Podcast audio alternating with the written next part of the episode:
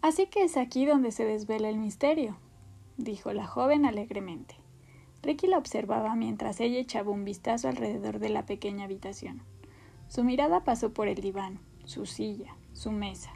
Avanzó y examinó los libros que había en los estantes, inclinando la cabeza a medida que leía los títulos densos y aburridos.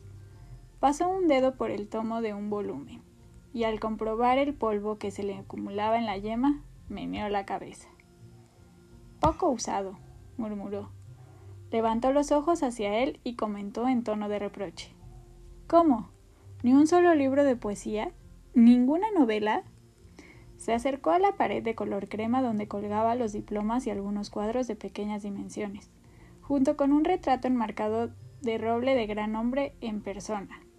Freud. Sostenía en la foto su omnipresente puro y lucía una mirada triste con sus ojos hundidos. Una barba blanca le cubría la mandíbula precancerosa que iba a resultarle tan dolorosa en sus últimos años. La joven dio unos golpecitos al cristal del retrato con uno de sus largos dedos, en los que lucía uñas pintadas de rojo. Es interesante ver cómo cada profesión parece tener algún icono colgado en la pared. Me refiero que si fueras sacerdote, tendrías a Jesús en un crucifijo. Un rabino tendría una estrella de David o una menora. Cualquier político de tres al cuarto tiene un retrato de Lincoln o de Washington. Debería haber una ley que lo prohibiese. A los médicos les gusta tener a mano esos modelos de plástico desmontables de un corazón, una rodilla o algún otro órgano. Hasta donde sé, un programador informático de Silicon Valley tiene un retrato de Bill Gates en su despacho, donde lo venera cada día. Un psicoanalista como tú, Ricky, necesita la imagen de San Sigmund Freud. Eso indica a quien entra aquí quién estableció en realidad las directrices, y supongo que te confiere una legitimidad que, de otro modo, podría cuestionarse. Ricky Starks agarró en silencio una silla y la situó frente a su escritorio. Luego lo rodeó e indicó a la joven que tomara asiento. ¿Cómo? Dijo ésta con brío. ¿No voy a ocupar el famoso diván? Sería prematuro, contestó Ricky con frialdad. La joven recorrió de nuevo la habitación con sus vibrantes ojos verdes como si procurara memorizar todo lo que contenía y finalmente se dejó caer en la silla. Lo hizo con languidez, a la vez que metía la mano en un bolsillo de la gabardina negra y sacaba un paquete de cigarros. Se colocó uno entre los labios y encendió un mechero transparente de gas, pero detuvo la llama a unos centímetros del potillo. Oh, dijo la joven con expresión sonriente. Qué maleducada soy. ¿Te apetece fumar, Ricky? El psicoanalista negó con la cabeza. Claro que no, prosiguió ella sin dejar de sonreír. ¿Cuándo fue que lo dejaste? ¿Hace quince años? ¿Veinte? De hecho, Ricky, creo que fue en 1977. Si el señor R no me ha informado mal, había que ser valiente para dejar de fumar, Ricky. En esa época, mucha gente encendía el cigarrillo sin pensar en lo que hacía, porque aunque las tabacaleras lo negaban, la gente sabía que era malo para la salud. Te mataba, era cierto. Así que la gente prefería no pensar en ello. La táctica del avestruz aplicaba a la salud. Mete la cabeza en un agujero e ignora lo evidente. Además, pasaban tantas otras cosas por aquel entonces. Guerras, disturbios, escándalos. Según me dicen, fueron unos años maravillosos de vivir. Pero Ricky, el joven doctor en ciernes, logró dejar de fumar cuando era hábito popularísimo y estaba lejos de ser considerado socialmente inaceptable como ahora. Eso me dice algo. La joven encendió el cigarrillo, dio una larga calada y dejó escapar parsimoniosamente el humo. Un cenicero, pidió. Ricky abrió un cajón del escritorio y sacó el que guardaba allí. Lo puso en el borde del escritorio. La joven apagó el cigarrillo de inmediato. Listos, dijo. Solo un ligero olor acre a humo para recordarnos esa época. ¿Por qué es importante recordar esa época? preguntó Ricky tras un momento. La joven entornó los ojos. echó la cabeza atrás y soltó una larga carcajada. Fue un sonido discordante, fuera de lugar, como una risotada en una iglesia o un clavicémbalo en un aeropuerto. Cuando su risa se desvaneció, dirigió una mirada penetrante a Ricky. Es importante recordarlo todo, todo lo de esta visita, Ricky. ¿No es eso cierto para todos los pacientes?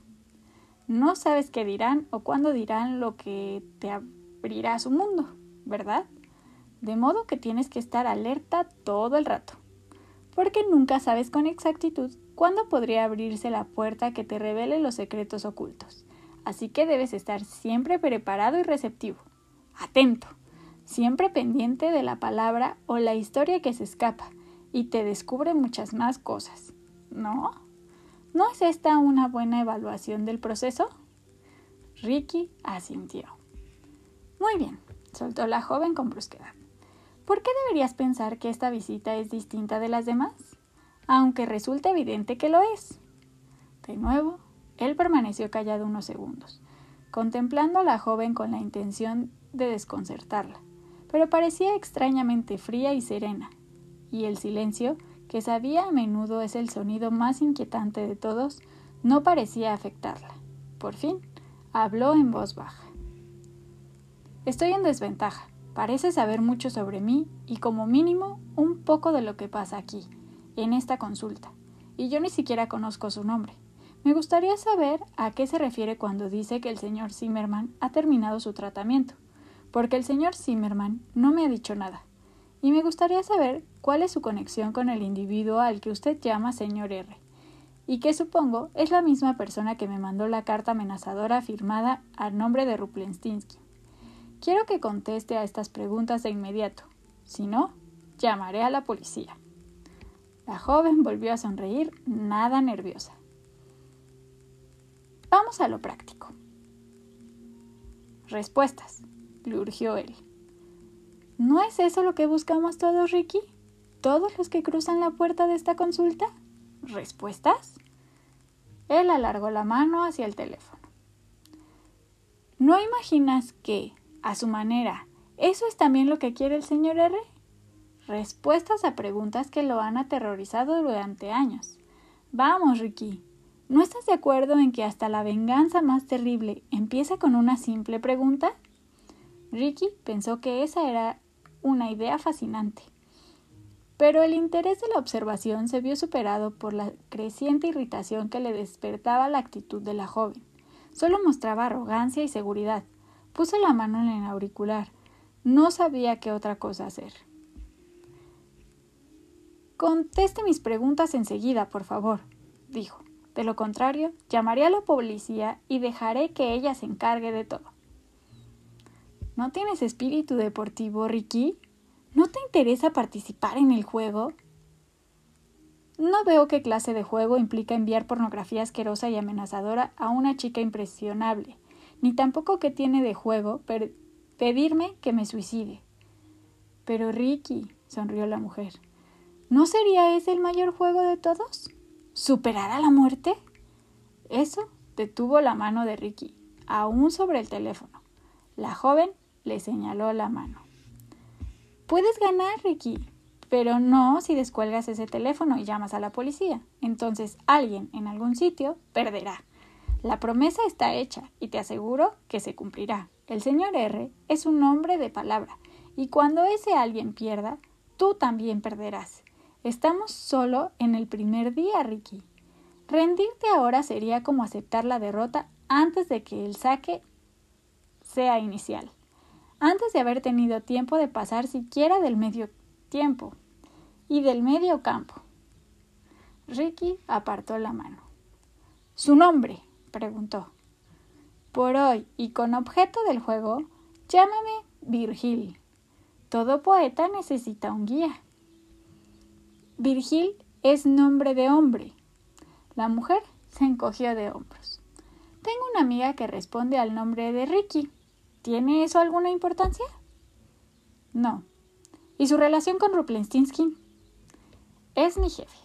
Es muy rico y puede contratar todo tipo de ayuda cualquier clase de ayuda que quiera. para lograr cualquier medio y fin que prevea para cualquier plan que tenga en mente. Ahora está concentrado en ti. Así pues, imagino que si es su jefe, usted tiene su nombre, una dirección, una identidad que podría darme y terminar con esta locura de una vez por todas. Lo siento, pero no, Ricky, dijo Virgil sacudiendo la cabeza. El señor R no es tan ingenuo como para revelar su identidad a menos y a meros factotums, como yo. Y aunque pudiera ayudarte, no lo haría. No sería deportivo. Imagina que cuando el poeta y su guía vieron el cartel que ponía Abandonad los que aquí entráis toda esperanza, Virgil se hubiera encogido de hombros y contestado Joder, nadie querría entrar ahí. Eso habría arruinado el libro. No puedes escribir una epopeya cuyo héroe se dé de la vuelta ante las puertas del infierno. ¿No crees, Ricky? No. Tienes que cruzar esa entrada. Entonces, ¿por qué ha venido?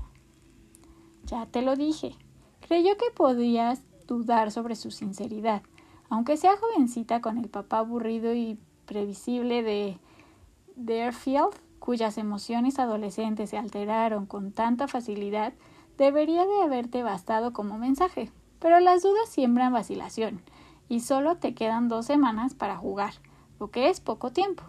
De ahí que te haya enviado una guía de fiar para que arranques. Yo.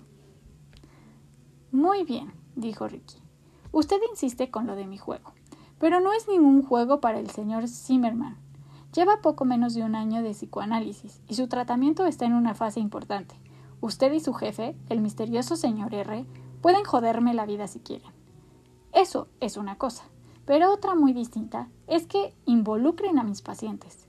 Eso supone cruzar un límite. Virgil levantó la mano. Procura no sonar tan pomposo, Ricky, ronroneó. Él la miró con dureza, pero ella hizo caso omiso y con un ligero gesto de la mano añadió. Zimmerman fue elegido para formar parte del juego. Ricky debió de parecer asombrado porque Virgil prosiguió. No demasiado contento al principio, según me han dicho, pero con un extraño entusiasmo después. Yo no participé en esa conversación, de modo que no puedo darte detalles. Mi función era otra. Sin embargo, te diré quién intervino. Una mujer de mediana edad y algo desfavorecida llamada Luam. Un nombre bonito y sin duda inusual y poco adecuado dada su precaria situación en este mundo. El caso, Ricky, es que cuando me vaya de aquí, te convendría hablar con Luan. Quién sabe lo que podrías averiguar. Y estoy segura de que buscarás al señor Zimmerman para que te dé una explicación. Pero también estoy segura de que no te será fácil encontrarlo. Como dije, el señor R es muy rico y está acostumbrado a salirse con la suya. Ricky iba a pedirle que se explicara, pero Virgil se levantó. ¿Te importa si me quito la gabardina? preguntó con voz ronca. Como quiera, dijo Ricky con un gesto amplio de la mano, un movimiento que significaba aceptación. Virgil sonrió de nuevo y se desabrochó despacio los botones delanteros y el cinturón. Después, con un movimiento brusco, dejó caer la prenda al suelo. No llevaba nada debajo. Se puso con una mano en la cadera y la dio el cuerpo provocativamente en su dirección. Se volvió y le dio la espalda un momento, para girar de nuevo y mirarlo de frente. Ricky asimiló la totalidad de su figura con una sola mirada. Sus ojos actuaron como una cámara fotográfica para captar los senos, el sexo y las largas piernas y regresar, por fin, a los ojos de Virgil, que brillaban expectantes. ¿Lo ves, Ricky? mustió ella. No eres tan viejo. ¿Notas cómo te hierve la sangre? Una ligera animación en la entrepierna, ¿no? Tengo una buena figura, ¿verdad? Soltó una risita. No hace falta que contestes. Conozco bien la reacción. Lo he visto antes, en muchos hombres. Siguió mirándolo, como segura de que podía adivinar la dirección que seguiría la mirada de él. Siempre existe ese momento maravilloso, Ricky, comentó Virgil con una ancha sonrisa. en que un hombre ve por primera vez el cuerpo de una mujer, sobre todo el cuerpo de una mujer que no conoce, una versión que es toda aventura. Su mirada cae en cascada, como el agua por un precipicio. Entonces, como pasa ahora contigo, que preferirías contemplar mi entrepierna, el contacto visual provoca algo de culpa. Es como si el hombre quisiera decir que todavía me ve como una persona mirándome a la cara, pero en realidad está pensando como una bestia, por muy educado y sofisticado que finja ser. ¿No es acaso lo que está pasando ahora? Él no contestó. Hacía años que no estaba en presencia de una mujer desnuda, y eso parecía generar una convulsión en su interior. Le retumbaban los oídos con cada palabra de Virgil, y era consciente de que se sentía acalorado, como si la elevada temperatura exterior hubiese irrumpido en la consulta. Virgil siguió sonriéndole. Se dio la vuelta una segunda vez para exhibirse de nuevo. Posó, primero en una posición y luego en otra, como la modelo de un artista que trata de encontrar la postura correcta. Cada movimiento de su cuerpo parecía aumentar la temperatura de la habitación unos grados más. Finalmente se agachó despacio para recoger la gabardina negra del suelo. La sostuvo un segundo, como si le costara volver a ponérsela, pero enseguida con un movimiento rápido, metió los brazos por las mangas y empezó a abrochársela. Cuando su figura desnuda desapareció, Ricky se sintió arrancado de algún tipo de trance hipnótico, o por lo menos, como creía que debía sentirse un paciente al despertar de una anestesia. Empezó a hablar, pero Virgil levantó una mano. Lo siento, Ricky, le interrumpió. La sesión ha terminado por hoy. Te he dado mucha información y ahora te toca actuar. No es algo que se te dé bien, ¿verdad? Lo que tú haces es escuchar. Y después, nada. Bueno, esos tiempos se han acabado, Ricky. Ahora tendrás que salir al mundo y hacer algo. De otro modo, será mejor que no pensemos en eso. Cuando el guía te señala, tienes que seguir el camino. Que no te pillen de brazos cruzados. Manos a la obra y todo eso. Ya sabes, al que madruga, Dios le ayuda. Es un consejo buenísimo. Síguelo. Se dirigió con rapidez a la puerta. Espera, dijo Ricky impulsivamente. ¿Volverás? ¿Quién sabe? contestó Virgil con una sonrisita. Puede que de vez en cuando. Veremos cómo te va. Abrió la puerta y se marchó. Escuchó un momento el taconeo de sus zapatos en el pasillo. Luego se levantó de un brinco y corrió hacia la puerta. La abrió, pero Virgil ya no estaba en el pasillo. Se quedó ahí un instante y volvió a entrar en la consulta. Se acercó a la ventana y miró fuera, justo a tiempo de ver cómo la joven salía por el portal del edificio. Una limusina negra se acercó a la entrada y Virgil subió en ella. El coche se alejó calle abajo, de forma demasiado repentina para que Ricky pudiese haber visto la matrícula o cualquier otra característica de haber sido lo bastante organizado e inteligente como para pensar en ello. A veces, frente a las playas de Copicot, en, en cerca de su casa de veraneo, se forman unas fuertes corrientes de retorno superficial que pueden ser peligrosas y en ocasiones mortales. Se crean debido a la fuerza del océano al golpear la costa, que acaba por excavar una especie de surco bajo las olas en la restinga que protege la playa.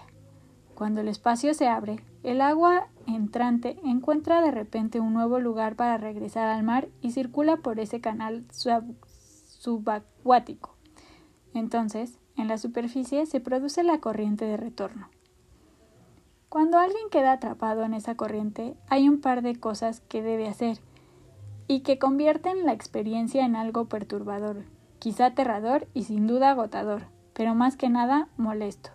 Si no las hace, lo más probable es que muera. Como la corriente de retorno superficial es estrecha, no hay que luchar nunca contra ella.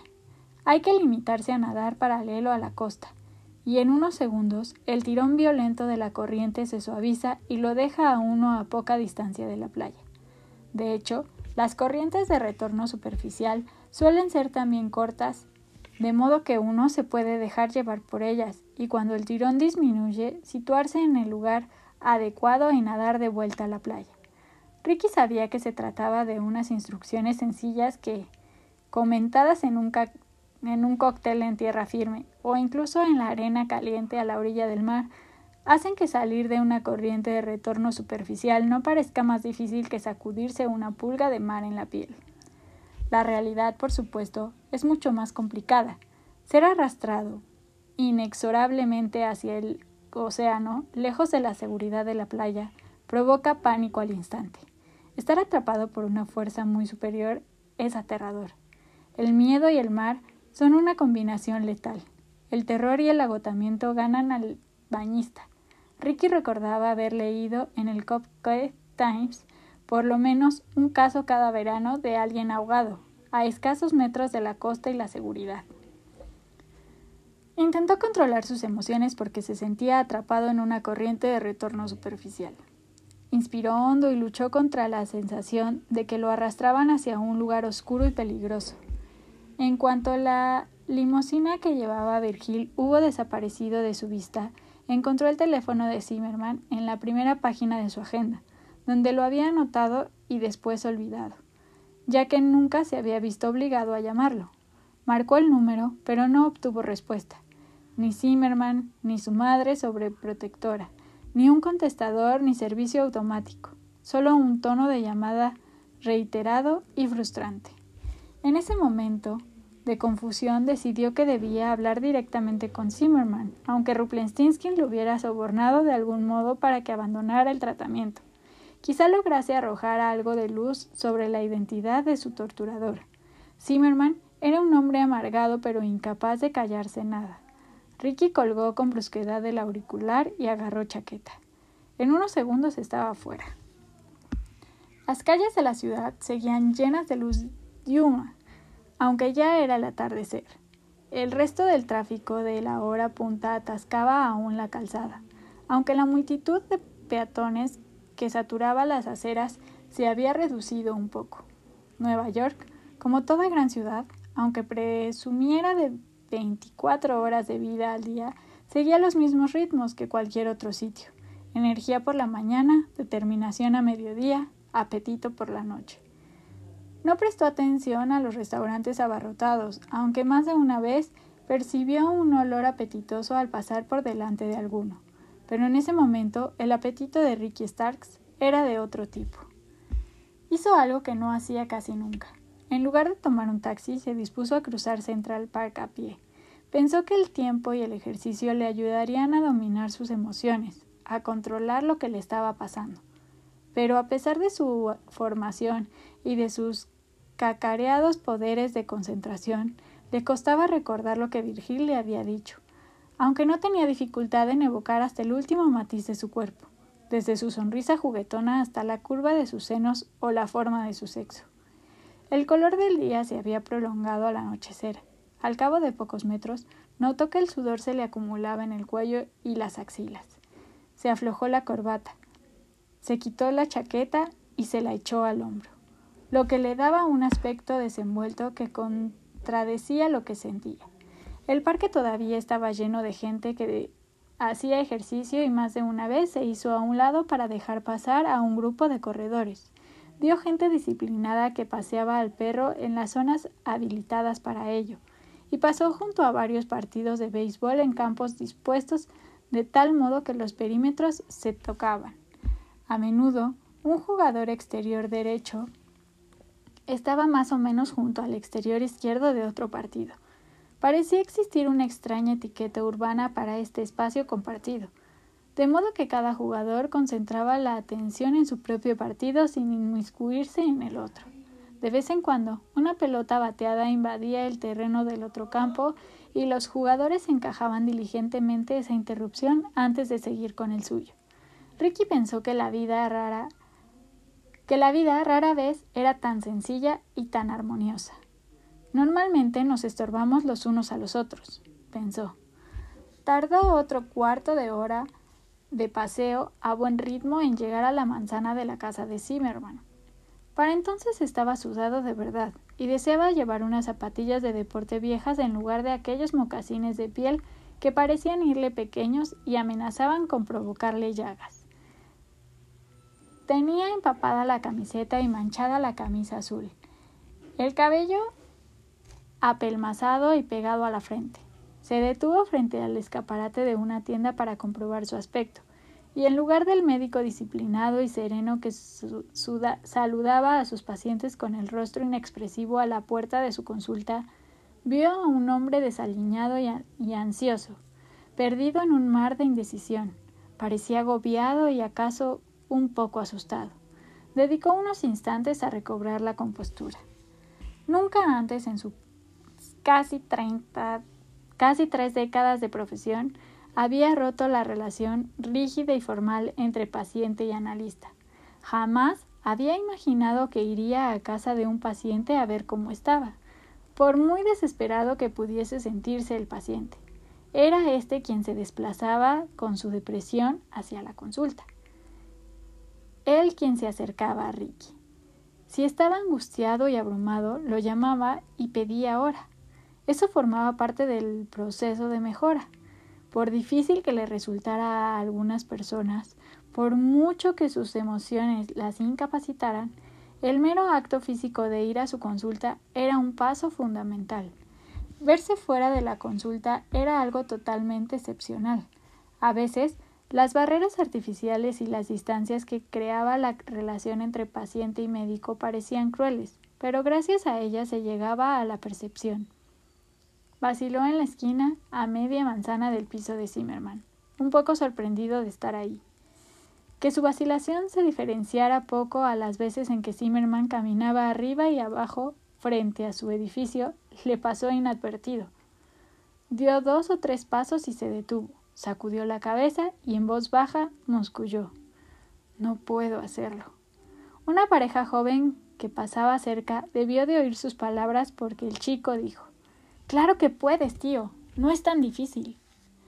La chica se echó a reír y, y simuló darle un golpecito como si lo reprendiera por ser tan ingenioso y maleducado a la vez. Siguieron adelante hacia lo que les esperaba esa noche, mientras que Ricky seguía parado, balanceándose como un bote amarillo, amarrado, incapaz de desplazarse, pero aún así zarandeado por el viento y las corrientes. Recordó las palabras de Virgil. Zimmerman había decidido dejar el tratamiento a las dos y treinta y siete de esa tarde en una parada de metro cercana. No tenía sentido. Miró hacia atrás y vio una cabina telefónica en la esquina. Se acercó, introdujo una moneda y marcó el número de Zimmerman. Del nuevo, el teléfono sonó una docena de veces sin que nadie contestara. Esta vez, sin embargo, Ricky se sintió aliviado. La ausencia de respuesta en casa de Zimmerman parecía eximirlo de la necesidad de llamar a su puerta, aunque le sorprendía que la madre no contestara. Según su hijo, se pasaba casi todo el día postrada en la cama incapacitada y enferma, salvo para sus inagotables exigencias y comentarios denigrantes que soltaba sin cesar. Colgó y retrocedió. Echó un largo vistazo al edificio donde vivía Zimmerman y sacudió la cabeza. Tienes que controlar esta situación, se dijo. La carta amenazadora, el acoso a la hija de su sobrino y la aparición de aquella despampanante mujer en su consulta habían alterado su equilibrio. Necesitaba reimplantar el orden en los acontecimientos y trazarse un camino a seguir para salir del juego en que estaba atrapado. Lo que no debía hacer era malograr casi un año de análisis con Roger Zimmerman por estar asustado y actuando con precipitación. Decirse estas cosas lo tranquilizó. Se dio media vuelta, decidió, decidido a regresar a su casa y hacer las maletas para irse de vacaciones. Sin embargo, vio la entrada de la parada del metro de la calle 92. Como muchas otras, consistía en unas simples escaleras que se hundían en la tierra, con un discreto rótulo de letras amarillas arriba. Avanzó en esa dirección. Se detuvo un momento en lo alto de las escaleras y bajó, impulsado de repente por una sensación de error y de miedo, como si algo estuviera saliendo despacio de la niebla y volviéndose nítido. Sus pasos resonaron en los peldaños. La luz artificial zumbada y se reflejaba en las baldosas de la pared. Un tren distante gruñó en un túnel.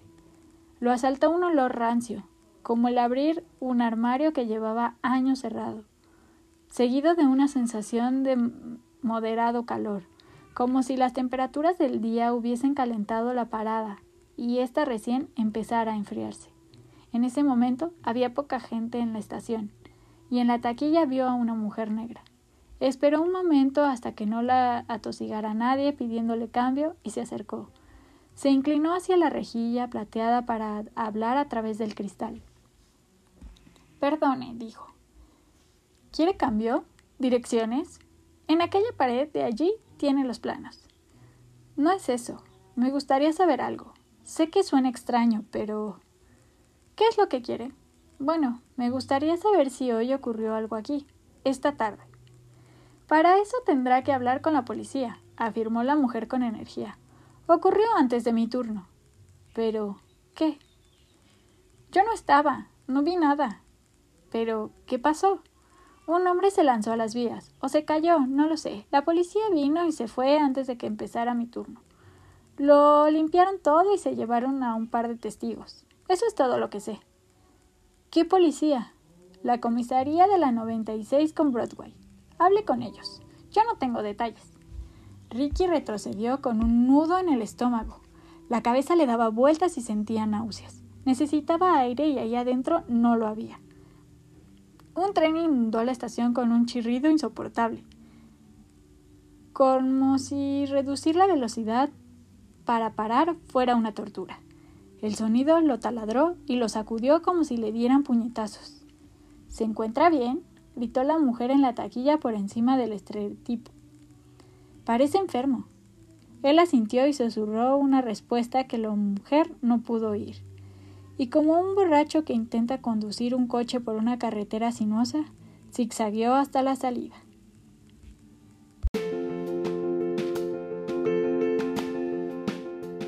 Ayúdame a hacer crecer esta comunidad de gente que disfruta de la lectura. No te cuesta nada y me ayudas mucho. Así que, en la plataforma que me escuches, sígueme, suscríbete para que veas cuando publique un nuevo capítulo y comparte con tus amigos. Es gratis, te repito, y yo te lo agradezco de corazón.